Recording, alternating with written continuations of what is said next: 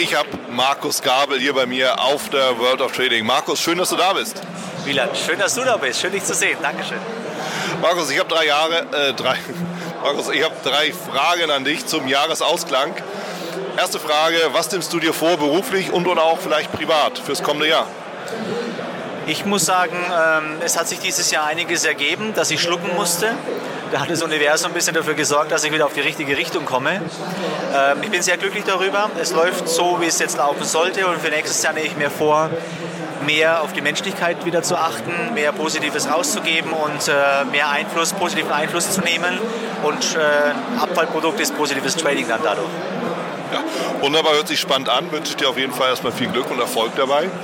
Markus, dann die Frage, wie siehst du die Märkte oder wo siehst du die Märkte im kommenden Jahr? Wenn man von den Saisonalitäten ausgeht, muss man ja sagen, wir warten noch auf eine Jahresendrallye. Die Märkte sind nach wie vor stark. Nächstes Jahr ist Wahljahr. Es wird vielleicht sehr volatil werden, aber Wahljahre sind saisonal bedingt sehr, sehr stark. Und ich persönlich warte immer noch auf diese letzte Euphoriephase. Wir sind wirtschaftlich bedingt in einer Endphase eines Bullenmarktes und normalerweise, saisonal kommt immer noch so eine Fahnenstange, so eine letzte Euphoriephase. Auf die warte ich noch. Ob sie diesmal auch so ausfallen wird, weiß ich nicht. Aber man sagt ja bekanntlich, dieses Mal ist alles anders. Und guckt man dann zehn Jahre zurück, dann weiß man, ah, lief genauso wieder so. Also ich denke, es kommt noch was Positives hinten an. Also ich höre so raus, erst noch ein richtiger Push nach oben und dann wird es irgendwann kritisch eng und knirscht. Denke ich auch so. Ich sehe schon, langfristig werden die Märkte immer steigen. Aber wir haben jetzt zwölf Jahre schon einen steigenden Bullenmarkt und es wird eine Korrektur kommen. Im langfristigen Bereich wird es nur eine Korrektur sein. Aber ich denke, sie wird 2021, 2022 in der Richtung, wird es mal anfangen zu bröckeln. Ja, interessant, wir sind gespannt. Markus, dritte Frage dann unter den Umständen und den Aspekten natürlich dann auch, was ist dein Tipp, deine Empfehlung dann auch für Trader oder auch Anleger?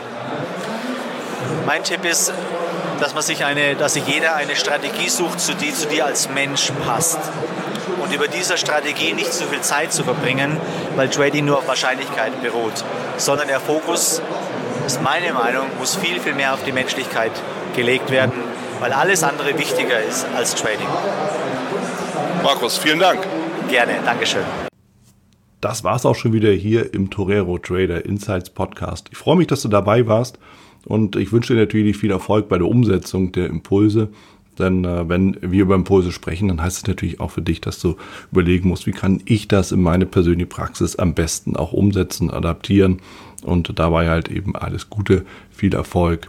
Wenn dir der Podcast gefällt, dann teile ihn auf jeden Fall mit deinen Freunden, Bekannten und all denen, von denen du weißt, dass sie sich für Börsenhandel und Trading interessieren. Hinterlass mir gerne auch eine Bewertung oder schick mir eine E-Mail, wenn du mit mir in Kontakt treten möchtest. Folge mir auf Facebook und vergiss nicht den Newsletter zu abonnieren der Torero Trader School, um eben immer auf dem aktuellen Stand der Dinge zu sein, was Veranstaltungen, Ausbildung, Schulung, Vorträge oder auch neue Artikel angeht. In dem Sinne freue ich mich aufs nächste Mal gemeinsam mit dir, wünsche dir viel Erfolg, alles Gute, bis zum nächsten Mal bei Torero Trader Insights, dein Wieland Alt.